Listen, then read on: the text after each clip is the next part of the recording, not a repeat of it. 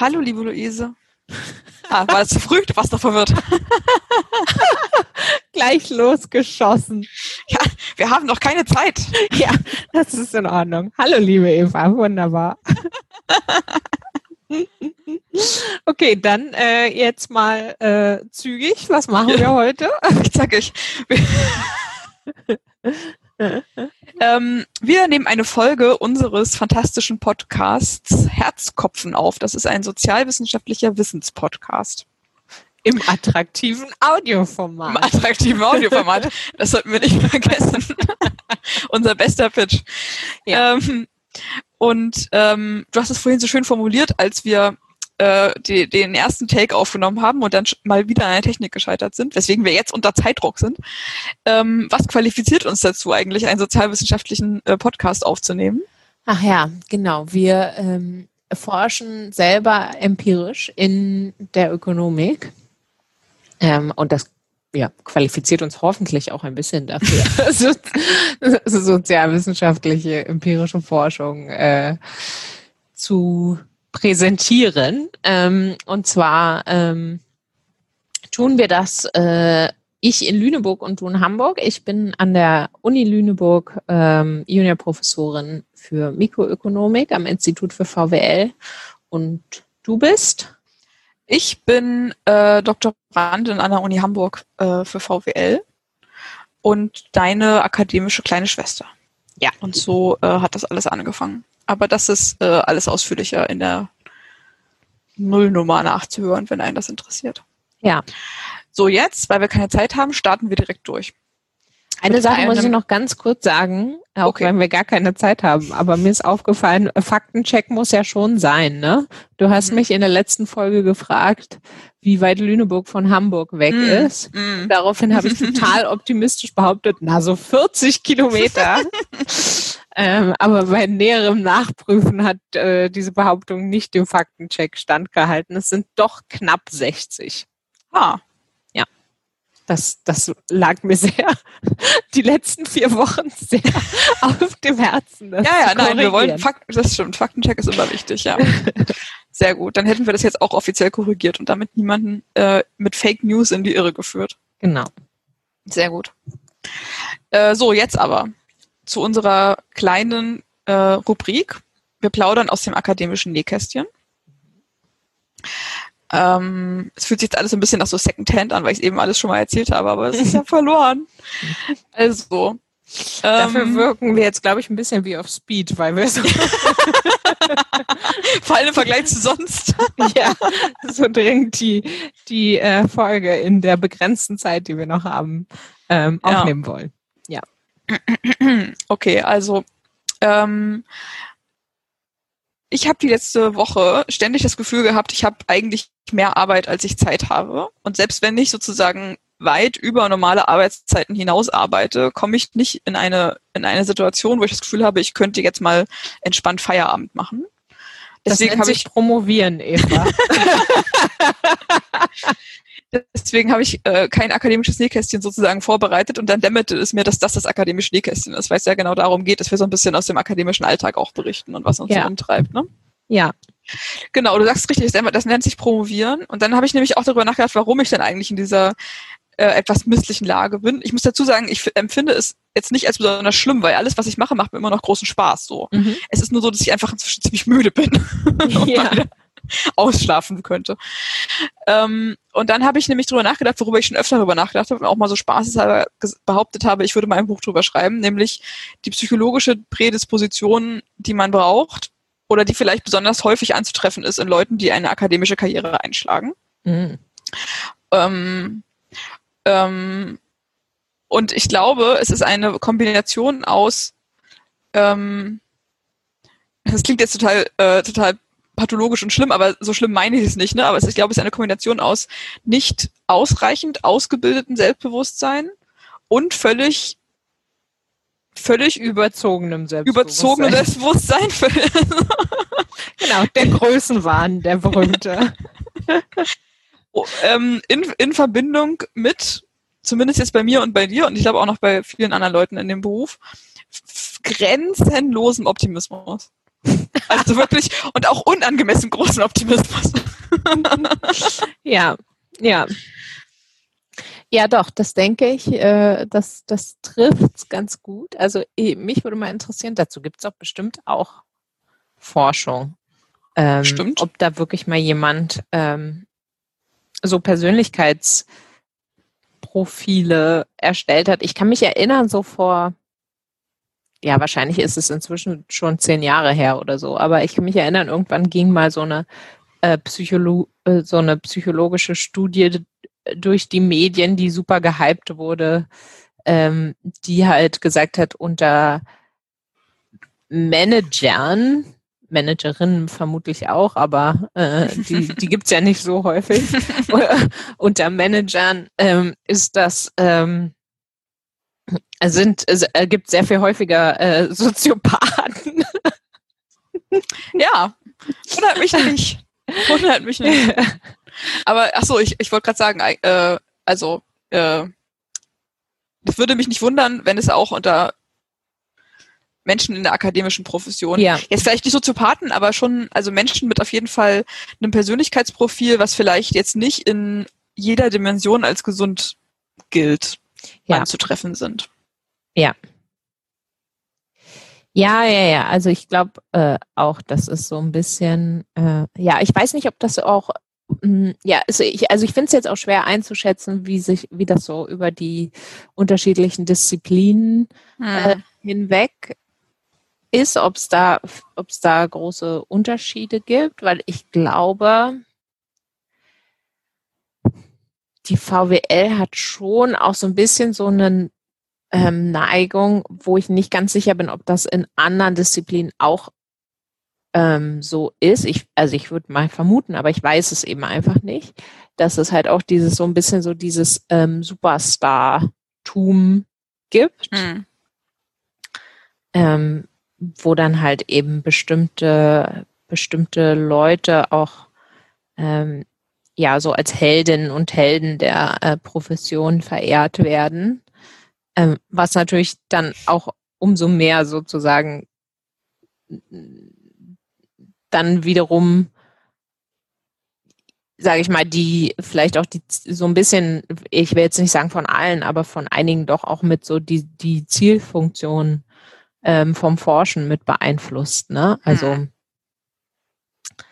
Aber auch, aber auch abseits davon, was ja schon nochmal, also wo ich auch jetzt nicht wüsste, ob das in einer Disziplin auch so anzutreffen ist, abseits davon braucht es doch einfach auch schon eine merkwürdige, eine merkwürdige Persönlichkeit zumindest, um ständig mit grenzenlosen Enthusiasmus neue Sachen anzufangen und wirklich von, also von Ideen einfach so begeistert zu sein, dass man wirklich sein, seine gesamte Zeit darauf verwendet und das auch noch gerne macht.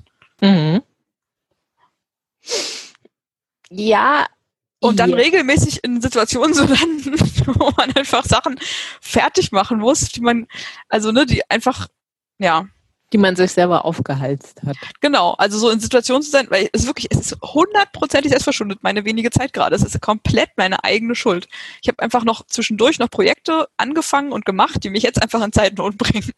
Ja, aber es ist ja auch sozusagen, es ist, das ist ja auch wiederum was Schönes, dass das alles, also ich meine, das hat, ne, das hat immer natürlich zwei Seiten, aber es ist ja auch ähm, ne, so eine, einen Grad an Selbstbestimmung in, in dem, Klar. was man beruflich tut, äh, den es einfach, sage ich mal, in vergleichbarem Maß in wirklich wenigen ähm, Berufen gibt, würde ich sagen. Und das ist halt das natürlich auch ein unheimlich ähm, großer Luxus. Das heißt also, das, das finde ich jetzt nicht so überraschend, dass das, dass das schon viele Leute anzieht manche Leute, denen ist das vielleicht auch ähm, einfach viel zu wenig Struktur. Die wollen einfach mhm. viel lieber, ähm, denen ist das eigentlich angenehmer, sozusagen da auch ein bisschen mehr Außensteuerung zu haben, weil mhm. das natürlich dann eben, wie du gerade schon gesagt hast, auch dazu führt, oder im Idealfall dazu führt, dass dann eben ähm, wenn man das erledigt hat, hat man das erledigt und dann ist eben auch, äh, dann, und wenn Feierabend ist, ist, ist Feierabend. Ähm, das hat natürlich auch seinen Charme. wobei auch da kann es natürlich, ähm, wenn derjenige oder diejenige, die die Vorgaben macht, irgendwie ausbeuterisch veranlagt ist und so, das ist dann, glaube ich, das Schlimmste von beiden Welten sozusagen. Mhm. Wenn, äh, wenn man, äh, ja, unter, ähm, unter solchen Bedingungen arbeitet, aber diese, aber dafür äh, sozusagen sich die nicht mal selber auferlegt hat. Ähm, das gibt's bestimmt auch, ja. Also ja, insofern, ich glaube, ich bin mir nicht mal sicher, ich glaube, für viele Leute, die anfangen zu promovieren, ist, ist das vielleicht gar nicht so das Entscheidende, sondern da besteht einfach eher so, so die Lust, ähm, noch weiter zu, zu lernen und noch Sachen zu vertiefen. Und da, da ist, glaube ich, eher so eine gewisse äh, wahrscheinlich Penibilität mhm. äh, so ein entscheidender Charakterzug, dass man Sachen einfach ganz genau wissen will. Ähm, ja. Und ähm,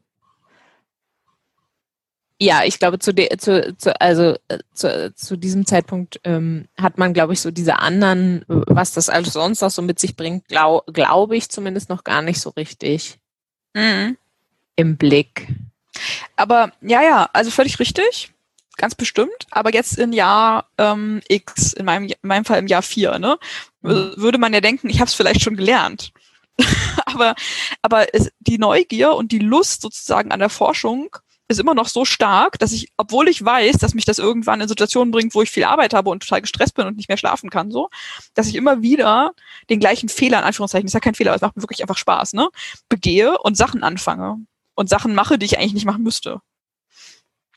Ja, ich glaube, das ist schon auch was, ähm, das dauert einfach länger, das, das zu lernen. Und ich weiß auch mhm. nicht, ob man, ob man es wirklich lernt. Also ich würde jetzt von mir zum Beispiel nicht behaupten, dass dass, dass ich das irgendwie besser könnte.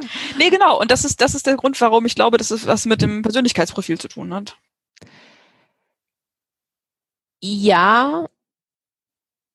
Ich glaube, es ist so ein bisschen, es ist so ein bisschen auch das, was, glaube ich, viele Menschen ähm, in, ähm, ich glaube, das, das ist gar nicht unbedingt was, was, was jetzt nur sich auf die Wissenschaft passiert. Ich glaube, das, das Phänomen ist so ein bisschen auch, ähm, zum Teil zumindest, auch so Pro Prokrastination mit, ähm, mhm. mit produktiven Sachen.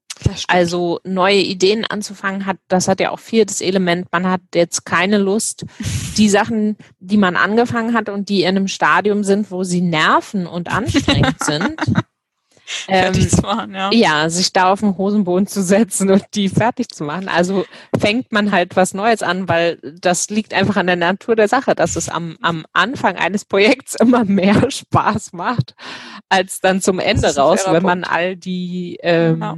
Schwachstellen auch schon kennt und all die ja, ja, und wenn es ans Aufschreiben geht und so und all diese Sachen, die dann so ein bisschen halt einfach anstrengender sind als halt äh, Luftschlösser malen, wenn man es jetzt mal ganz, ganz ähm, bösartig aus, ausdrückt. Und ich glaube, das ist aber nichts, was jetzt so, so, so äh, wissenschaftsspezifisch ist. Ich glaube, das, das, das ist einfach nur ein sehr menschlicher Zug. Das stimmt. Ja, das, das ist ein guter Hinweis. Ja. Okay, wir können das akademische Nähkästchen an dieser Stelle auch schon wieder zuklappen. Müssen Vielleicht wir auch. müssen wir auch. Wir haben nämlich keine Zeit, wie wir schon mehr Um unseren Stechstritt durchzuhalten. Lass mich noch einmal abschließend sozusagen dir eine lustige Anekdote aus meiner letzten Woche erzählen, die Bitte. schön illustriert, wie sehr mich die Arbeit beschäftigt hat in den letzten Tagen. Ja. Ähm, du weißt ja, dass ähm, äh, meine Doktormutter und ich, die auch deine Doktormutter ist, gemeinsam einen Drittmittelantrag äh, gestellt mhm. haben. Der, der demnächst ist die Entscheidung fällig sozusagen. Ne? Also ah. Also wir wissen, dass wir demnächst darüber äh, erfahren werden, ob das geklappt hat oder nicht. Und ich habe geträumt letzte Woche, dass wir nicht nur den positiven Bescheid bekommen, sondern auch noch von jedem einzelnen Mitglied der Kommission so einen Kommentar wie, das ist aber ein tolles Projekt, was für eine gute Idee. Ich, hab, ich bin total gespannt auf die Ergebnisse. Und ich war so glücklich, dann bin ich aufgewacht und es war nur ein Traum. Aber es war ein sehr lustiger ah. Traum, deswegen musste ich dann sehr lachen. ja, das ist schön. Ja. Äh, genau. Also bis in, bis in den Traum verfolgen mich die Drittmittelanträge. Na, wenigstens hast du keine Albträume, das ist doch gut. Das stimmt. Man muss das immer positiv sehen, Eva. Mein Unterbewusstsein ist immer noch sehr optimistisch. Ja, genau. durch und durch. Wunderbar. Okay, sehr schön. Jetzt äh, Nähkästchen zu. Klapp, genau. Luise, was hast du uns denn Schönes mitgebracht an, an ernsthafter Forschung heute? Ja, es ist in der Tat ein sehr ernstes Thema, was mhm. ich mitgebracht habe. Und zwar geht es in dem Papier, das ich äh, für heute vorbereitet habe, um sexuelle Belästigung am Arbeitsplatz. Oha. Und um ähm, Geschlechterungleichheit im Arbeitsmarkt, also die Auswirkungen oder die Konsequenzen für Geschlechterungleichheit im Arbeitsmarkt. Ähm, ich bin mir jetzt auch nicht so sicher, ob, also müssen wir jetzt schon äh, uns ranhalten, äh, wenn wir das jetzt ähm, in einer halben Stunde äh, gut darstellen wollen. Das heißt, äh, du musst das äh, machst du ja sowieso mal sehr gut, mich, mich unterbrechen, wenn ich irgendwie ähm, unklares Zeug schwurble. Und ich versuche mich auf die wesentlichen Dinge zu konzentrieren. Ich werde mein Bestes geben. Ja, also das ist ein Papier äh, von aus aus Schweden und zwar von äh, Olle Volke äh, von der Uppsala äh, University und Johanna Rickne, mhm. äh, die an der äh, Stockholm University ist. Die sind übrigens auch ein Ehepaar, so viel zum Nähkästchen nochmal, Extended mhm. Nähkästchen. mhm, ähm, und ah, die ja. schreiben viele gute Papiere zusammen. Und dieses Papier ist noch ein Working Paper, das heißt, es ist äh, noch unbegutachtet. Das zirkuliert jetzt schon länger, das wurde auch schon an, an zu vielen Gelegenheiten vorgetragen. Und weil die beiden, wie gesagt, in der Vergangenheit ähm, schon oft unter Beweis gestellt haben, dass sie äh, qualitativ sehr hochwertige Forschung fabrizieren im, in, in der äh, häuslichen Produktion. Ähm, genau, habe ich gedacht, ähm, äh, kann man das äh, kann man das schon mal besprechen, auch wenn das den den Peer Review Prozess noch nicht abgeschlossen hat. Okay, du meinst, wir trauen der Qualität trotzdem? Genau, wir trauen dem. Okay. Ähm, und zwar äh, geht's äh, geht's dabei darum, dass die schwedische Daten benutzen, das haben wir ja, glaube ich, auch schon ein paar Mal in der Vergangenheit angesprochen, dass ähm, die skandinavischen Daten im Vergleich zu deutschen Daten extrem detailliert und extrem, naja, sage ich mal, äh, informativ sind für die Forschung. Also Daten, die für sozialwissenschaftliche Forschung genutzt werden, also zum Beispiel mhm. Zensusdaten, äh, was gibt's da noch so? Na, in dem Fall sind das hier jetzt so beispielsweise, was die hier machen, ist, die verbinden sozusagen eine Befragung von Beschäftigten mit hm. administrativen Daten über die ähm,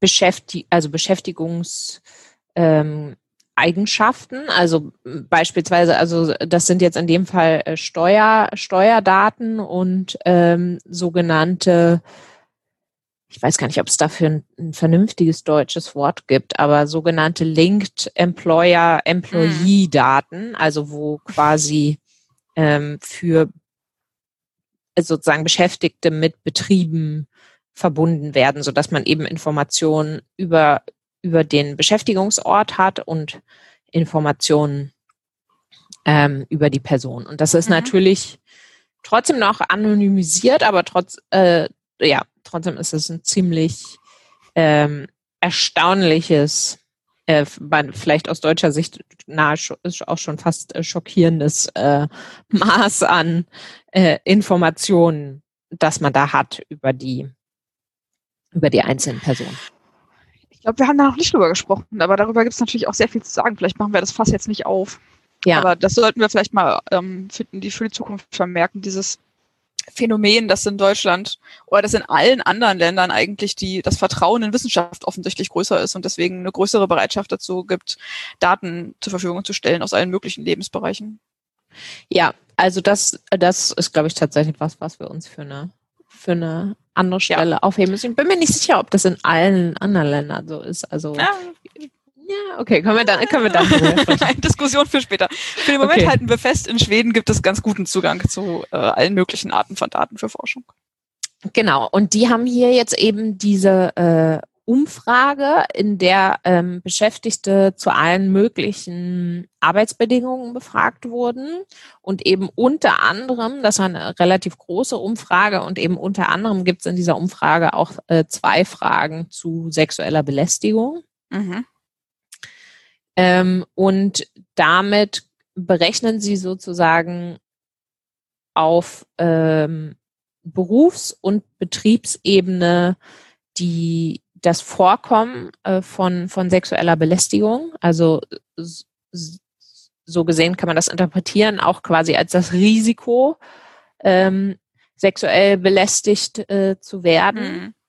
Ähm, und setzen das sozusagen in Verbindung mit dem, dem Frauenanteil in den Berufen und äh, Betrieben. Warum ausgerechnet mit dem Frauenanteil? Was ist da der theoretische äh, Zusammenhang?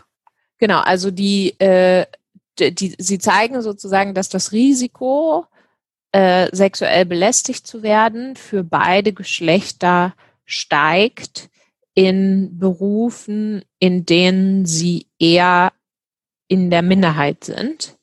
Mhm. Also mit zunehmendem Frauenanteil steigt das Risiko für Männer und mit sinkendem Frauenanteil steigt das Risiko für Frauen. Mhm. Das heißt also, die, sie also man spricht bei diesem ähm, bei dieser ungleichen Verteilung von Männern und Frauen äh, auf unterschiedliche Berufe spricht man ähm, von ähm, geschlechtsspezifischer Segregation in, in, in Berufe. Mhm. Also dieses Phänomen, ne, dass ähm, ja, es einen hohen Frauenanteil gibt, beispielsweise bei den Erzieherinnen und Erziehern ähm, und einen sehr niedrigen Frauenanteil, beispielsweise unter Kfz-Mechatronikerinnen. Genau, und so ein bisschen meint der Begriff, glaube ich, auch die Persistenz dieser Selbstsortierung in Berufe. Ne? Also dass immer wieder, also ganz, immer wieder Männer die gleichen Berufe wählen wie schon viele Männer vor ihnen. So. Also ich glaube, ja, weiß ich nicht. Also äh, in der Soziologie, ähm, da weißt du jetzt vielleicht mehr als ich. Äh, ich kenne, also ich kenne es aus der VWL eher einfach so als beschreibendes Maß einfach, mhm. wie viele. Also gibt's dann so ein ähm, so ein das nennt sich, naja, müssen wir jetzt auch nicht ins Detail gehen, aber da gibt's dann so Maße, die quasi dir, dir, dir anzeigen, wie viele äh, Männer müssten wie viele Männer und Frauen müssten die Berufe wechseln, damit, mhm. damit wir sozusagen über den ganzen Arbeitsmarkt ähm, in, in allen Berufen gleich viel Männer und Frauen hätten. Und diese Segregation, die ist eben auch bekannt dafür, das hat man vielleicht, ähm, das äh, sieht man auch an den Beispielen, die ich gerade eben genannt habe, dass sie auch ähm, zum, zur Lohnungleichheit äh, zwischen den Geschlechtern mhm. beiträgt. Also weil eben ähm, die, die in Anführungszeichen Männerberufe, also wo, wo Männer ähm, stärker konzentriert sind als, als Frauen, die eben im Durchschnitt besser bezahlt sind als die, wo der Frauenanteil sehr hoch ist. Also mhm. eben in dem Beispiel Kfz-Mechatroniker äh, äh, versus äh, Erzieherin. Ja, habe jetzt nicht nachgeguckt, aber da äh, ja, gibt's halt sehr wahrscheinlich einen großen Unterschied ja, also nee, dass es den Unterschied gibt, weiß ich. Ich kann jetzt keine Zahlen sagen, wie groß ja. der ist, aber ähm, da allein schon sozusagen bei den Anfangsgehältern in den, in den Ausbildungen, im ersten Ausbildungsjahr schon, hat man da ähm, große Unterschiede. Ähm, Erzieherin ist ja sogar eine schulische Ausbildung, für die man noch bezahlen muss. Ne? Ach ja, richtig. Ja. Also da verdient man gar kein Geld. Ja, hm, sehr gut. Genau. Gut, das ähm, und, und, genau, und das ist vielleicht jetzt auch ein, ja, äh, auch ein sehr guter Punkt. Ähm, das Argument äh, von ähm, Johanna Regner und Olle Volke ist so ein bisschen, ähm, naja, man fragt sich ja vielleicht auch, warum gehen denn die Frauen weiterhin? Warum machen die denn so Ausbildungen, für die sie bezahlen müssen und für die sie dann mhm. hinterher weniger verdienen? Ähm, als warum werden die denn nicht äh, häufiger Kfz-Mechatronikerin? Mhm. Natürlich gibt's da wahrscheinlich, also ne, da, das ist unbestritten, dass es da vielleicht jetzt auch Gründe gibt wie ähm, so persönliches Interesse und so weiter. Aber was die eben in ihrer Studie zeigen, ist, dass es sehr wahrscheinlich ist, ähm, dass ein Grund auch sein kann, dass sozusagen Männer und Frauen antizipieren, dass ähm, sie in so einem Umfeld, das vom anderen Geschlecht dominiert ist, einem, ein höheres Risiko eingehen, äh, belästigt zu werden. Mhm. Und dass das sozusagen auch mit zu dieser Segregation beiträgt. Spannender Punkt. Ja, also was die jetzt hier genau in dem Papier machen, ist eben, dass sie diese, äh, diese Survey-Daten, also diese Umfragedaten nehmen und eben erstmal feststellen, äh, was ich eben gesagt habe, dass sowohl Männer als auch Frauen ein höheres Risiko haben, belästigt, sexuell belästigt zu werden im, im, in Berufen, wo das andere Geschlecht jeweils dominiert. Mhm. Und mit sexueller Belästigung ist hier jetzt gemeint, also das ist relativ weit gefasst. Das schließt jetzt alles ein von eben ähm, ungewollten Avancen über irgendwie ähm, tatsächlich physisch belästigt zu werden, äh, aber auch so Sachen wie das äh, nennen die ähm, wie nennen die das denn? Also die, das nennen die so so eigentlich quasi geschlechtsspezifische Feindseligkeit, also so, hm. so bösartige auf das hm. Geschlecht bezogene Kommentare. Mhm. Ähm, und zwar halt sowas wie, naja, jetzt zum Beispiel, wenn ich jetzt mal bei den ähm, Kfz-Mechatronikerin bleibe, obwohl das wirklich was ist, wovon ein Beruf, von dem ich inhaltlich wirklich wenig Ahnung habe, aber da dann beispielsweise solche Sachen wie ähm, wenn da dann gesagt wurde, naja, die Frau, äh, äh, die, die ist ja nicht intelligent genug, um das zu verstehen, diese.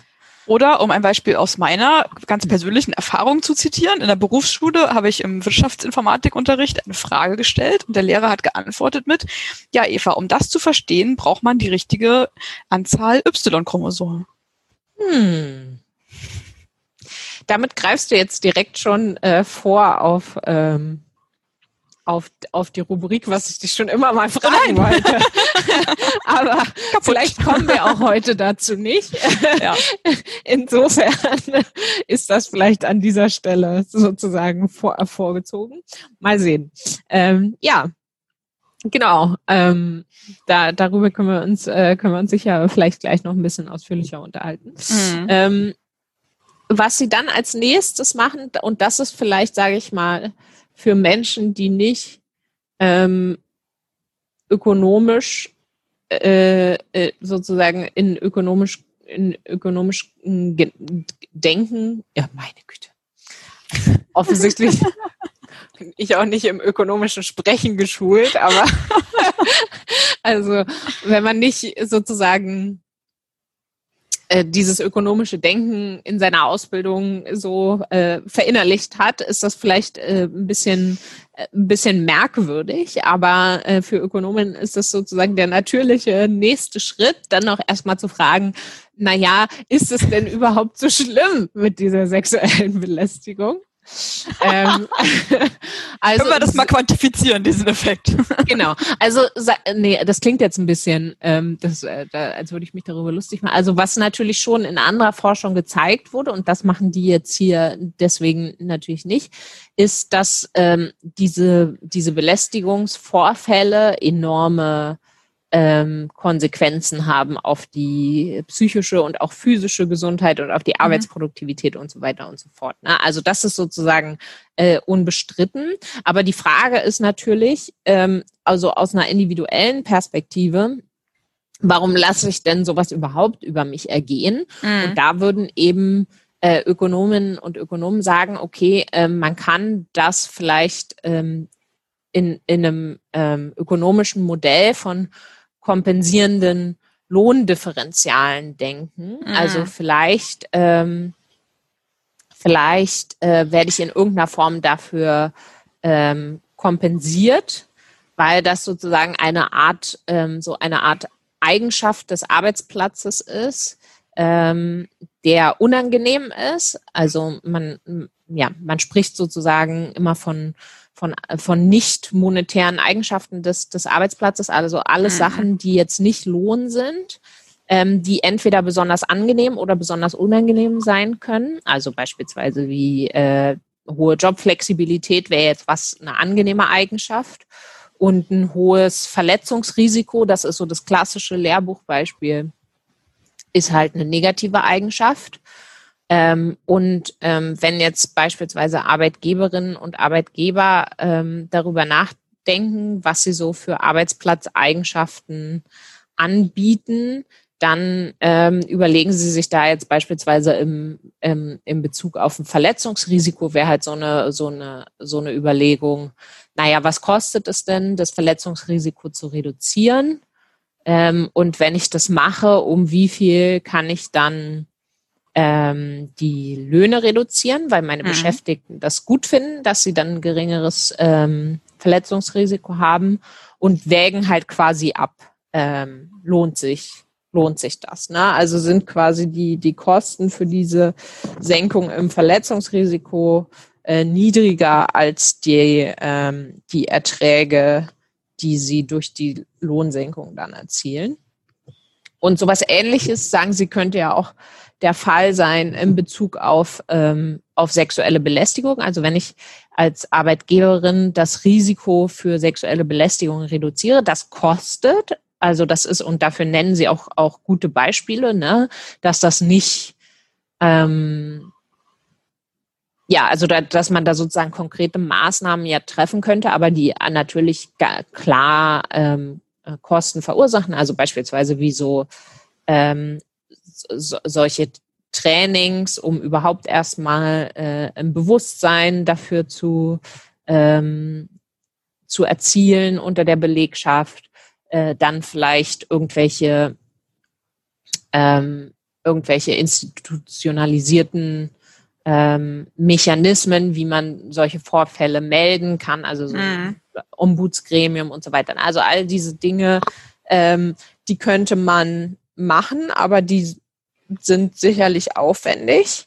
Ähm, und die Frage ist, ist es, ähm, lohnt sich das im Sinne von, äh, also jetzt so rein äh, betriebswirtschaftlich aus Sinne des, äh, aus Sicht des Unternehmens, äh, in dem Sinn, dass sie dann dafür ähm, die, die ja, niedrigere Löhne zahlen könnten. Und aus Perspektive der Beschäftigten müsste man dann aber auch konsequenterweise sagen, gibt es dann Menschen, die sexuelle Belästigung unterschiedlich schlimm empfinden. Ne? Genau. Also es muss ja dann welche geben, die sozusagen bereit sind, es in Kauf zu nehmen, wenn dafür der Lohn hoch genug ist. Genau. Und das ist, das ist, genau, das ist sozusagen ein, ein weiterer interessanter Aspekt, den Sie machen in diesem Papier.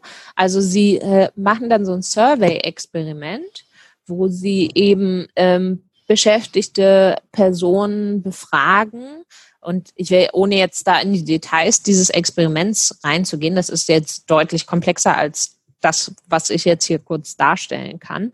Aber im Prinzip ist sozusagen die Idee, die äh, zeigen den, ähm, den Teilnehmerinnen und Teilnehmern äh, zwei Jobs oder die zeigen ihnen Jobs mit unterschiedlichen Eigenschaften.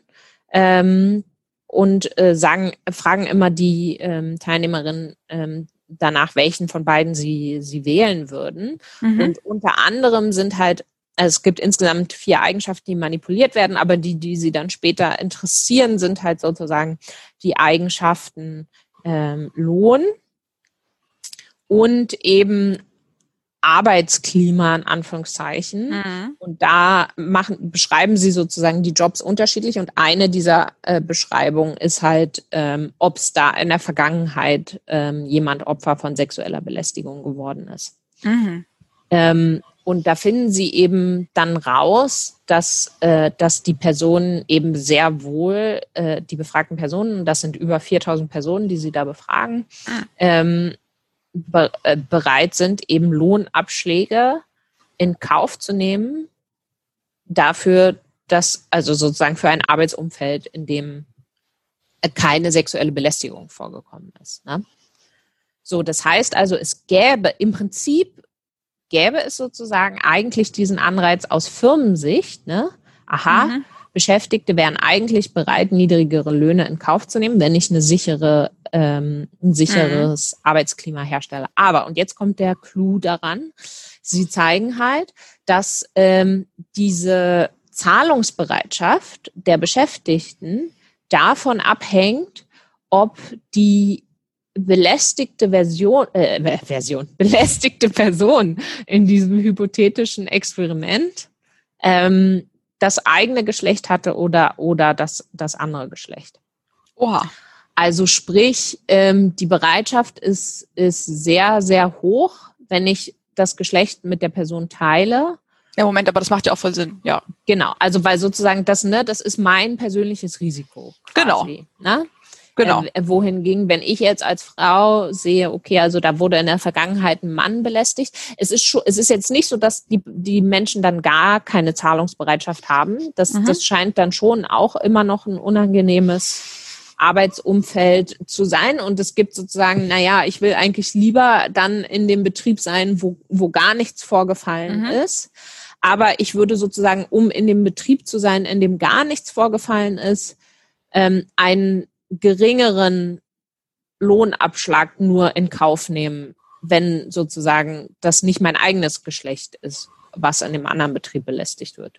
Äh, ja. Das war jetzt etwas von hinten durch die, durch die Brust ins Auge ausgedrückt, aber also sozusagen ähm, ich finde es auch unangenehm, wenn andere Leute, wenn, wenn Personen anderen Geschlechts belästigt werden, aber es ist halt nicht mein persönliches Risiko und ich bin, meine Zahlungsbereitschaft ist sehr viel höher, mein persönliches Risiko zu reduzieren. Und das, sagen sie, ist halt eben das Entscheidende, warum aus Arbeitgeberinnen-Sicht das wiederum ähm, zumindest solange es keine Knappheit an Arbeitskräften gibt, ähm, es überhaupt keinen Anreiz gibt, in einem segregierten Arbeitsmarkt mhm. ähm, diese Sicherheit herzustellen, weil ähm, eben die Beschäftigten des jeweils anderen Geschlechts, des Geschlechts, das halt kein großes Belästigungsrisiko hat, eben nicht diese Zahlungsbereitschaft hat ähm, für, für die Reduzierung. Ähm, Brillant. Genau, für die Reduzierung. Was für eine clevere Risikos. Idee. Ja, ich muss jetzt, also ich möchte sofort jetzt noch mal die Arbeitsmarktökonomik unterrichten und das da als Beispiel ja, anbringen. Ja, also leider, leider habe ich da keine Aktien dieses Semester drin. Ja, ja. Aber ich ja. werde es direkt weitergeben als Tipp. Das ist wirklich, das ist äh, sehr, sehr schlau, diese beiden Phänomene zusammenzubringen. Ja, also das ist wirklich ähm, mega, mega cool. Ähm, deswegen zeigen sie dann nämlich auch, dass also ne, die klassische Theorie würde ja sagen, wenn wenn wenn das jetzt wirklich kompensierende Lohndifferenziale gäbe, dann würde man ja eben eben vorhersagen, dass ähm, dass sozusagen mit zunehmendem Belästigungsrisiko auch dein Lohn steigt.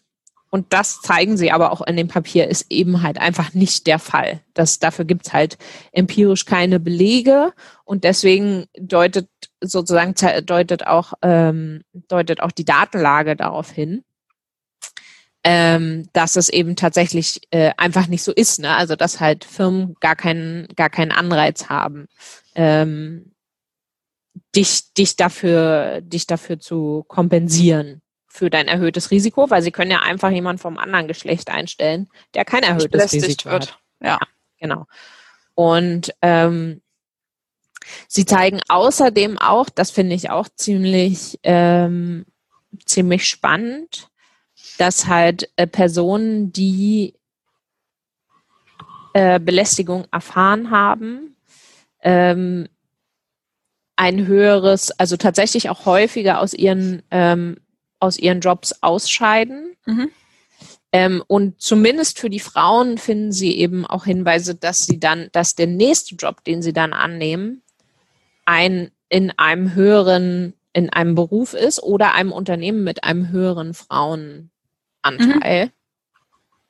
Ähm, und daher eben sozusagen jetzt, um den, um den Bogen wieder zu schließen, daher eben dann auch die, ähm, die Aussage, dass das dazu beiträgt, diese Geschlechtersegregation am Arbeitsmarkt zu erhalten. Hm. Ähm, und die Geschlechtersegregation selber wiederum halt eben ähm, erheblich zum, äh, zur Lohnlücke zwischen Männern und Frauen beiträgt.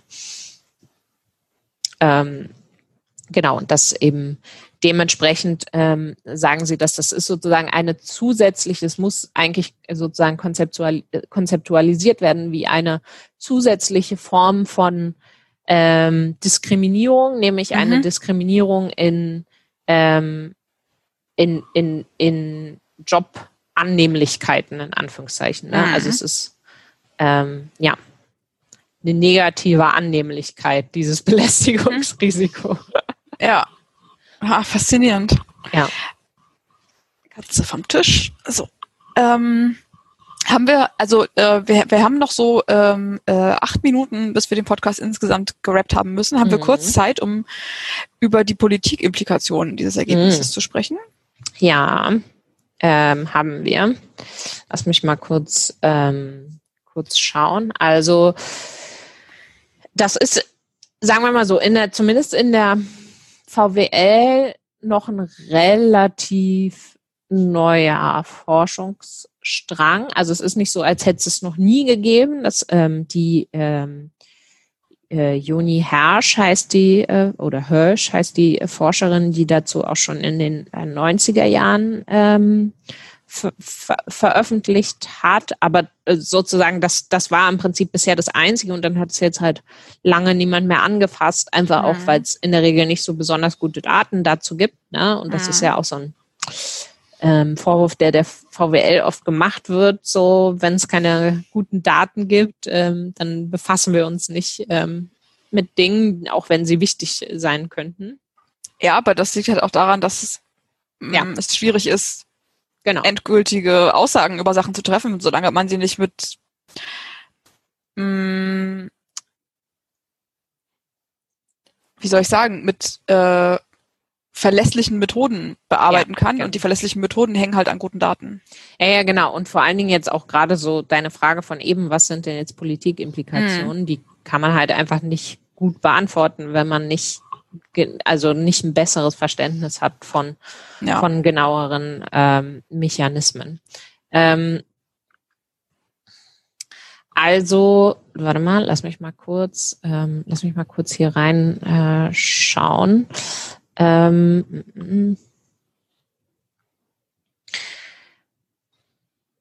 also genau, Sie sagen halt, dass ein ganz entscheidender ähm, Punkt scheint halt zu sein und da, da bedarf es einfach noch viel mehr Erforschung, um halt wirklich ganz konkrete Politikimplikationen ableiten zu können. Aber der entscheidende Punkt ist halt eben das, was Sie ähm, so ein bisschen so als Bystander in Anführungszeichen Apathie charakterisieren, also sozusagen mhm. den Umstand, dass dass das Geschlecht, das jeweils in der ähm, in der Überzahl ist oder sozusagen weniger wahrscheinlich betroffen ist von, von Belästigung, ähm, dass die so, ähm, ja, also dass, dass die so, relativ ähm, indifferent dem Ganzen gegenüberstehen. Und da ist halt einfach noch nicht so richtig klar, ähm, ja, woran das, woran das genau liegt und wie das auch, äh, wie man das auch sozusagen äh, ändern könnte, weil das wäre sozusagen, das wäre sozusagen ein ganz, ganz klarer äh, Mechanismus, der jetzt sozusagen aus, aus diesem, ähm, diesem Framework quasi folgt, ist ja, dass wenn auch die, das Geschlecht, das äh, weniger wahrscheinlich betroffen ist, ähm, bereit wäre für diese Reduktion im Risiko mhm. ähm, zu, ja, also Abschläge in Kauf zu nehmen, na, äh, oder, oder irgendwas zu, zu investieren, dann, dann ähm, hätten halt Firmen auch einen größeren, einen größeren Anreiz. Ja. Also, also letztlich. Also eher, ja. Ja, Entschuldigung, letztlich. Ja, naja, also letztlich so ein bisschen das, was vielleicht auch, ähm, was vielleicht auch so ähm, auf, auf anderen Ebenen ähm, oft äh, gefordert wird, dass das halt auch, ähm, auch wenn es jetzt um ob es jetzt sozusagen um, um, um geschlechtsspezifische Diskriminierung oder, ja. ähm, oder ähm, äh, äh, Diskriminierung aufgrund der Herkunft ähm, beispielsweise geht, dass das halt eben ein entscheidender äh, Punkt, das, das zu ermöglichen überhaupt, ist halt einfach immer, wenn es äh, wenn es von der ähm, Gruppe, die nicht betroffen ist, einfach so ein schweigendes hm. äh, Akzeptieren ähm, gibt. Ne? Hm. Also ja, völlig richtig. Mein initialer Gedanke war, naja, das ist die Marktlösung. Mhm, also Leute klar. dazu, ne, also zu hoffen sozusagen, dass irgendwann Leute, also alle Interesse daran haben, dass niemand diskriminiert wird, sondern eher ein eher paternalistischer Ansatz wäre vielleicht, okay, wir suchen einfach Wege, wie wir ähm, alle Arbeitgeber zwingen, Diskriminierung zu beenden, soweit es eben geht, also alles an Maßnahmen durchzusetzen, was man mhm. Maßnahmen durchsetzen kann. Und dann habe ich aber sozusagen im Kopf schon mir selbst wieder entgegnet, naja, aber mach das erstmal. Also ist auch die Frage, was sind denn überhaupt wirksame Maßnahmen ja, gegen ja, genau. Diskriminierung? Genau. Ja. Ne? ja, ich also, glaube, das ist auch der Grund, warum sie das so, ähm, warum, sie, also ich glaube, die würden dir recht geben. Ich glaube, das ist auch der Grund, warum sie das so betonen, du das trotzdem so betonen mit dieser Bystander-Apathie, mhm. weil ich denke, dass äh, du hast natürlich völlig recht, dass selbst wenn man jetzt nicht ähm, diese Marktlösung wählt, müsste aber auch ein Ansatz, der sozusagen ähm, von, von, von außen kommt, ähm, um wirksam zu sein, müsste man das halt gut verstehen. Mhm. Ähm, woher kommt diese Apathie und wie kann man die ähm, wie kann man die durchbrechen, überwinden. Ja. Ähm, und, und das ist einfach zum, zum jetzigen Zeitpunkt noch nicht so richtig klar, auch weil es noch nicht so richtig klar ist. Darauf verwenden sie auch viel Zeit in, in, in ihrer und ähm, in ihrer Einführung ins Thema, woher denn diese, ähm, diese sexuelle Diskriminierung überhaupt ähm, überhaupt kommt. Ne? Also ist das ähm, das, das, da gibt's dann auch so, so unterschiedliche Theorien, beispielsweise so diese Identitätstheorien, dass halt ähm, sich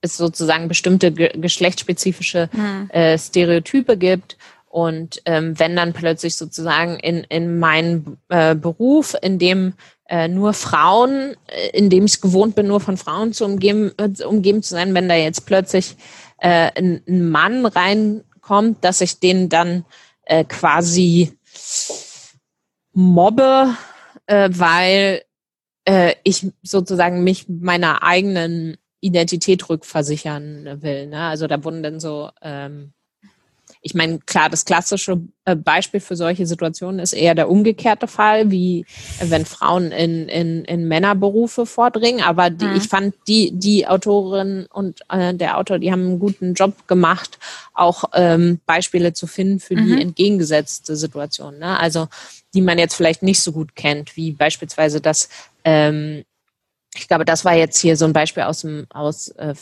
unter Kindergärtnerin, wo halt dann ähm, ja, ähm, sozusagen die A, die A, die Kompetenz des Mannes in Frage gestellt wird, B, mhm.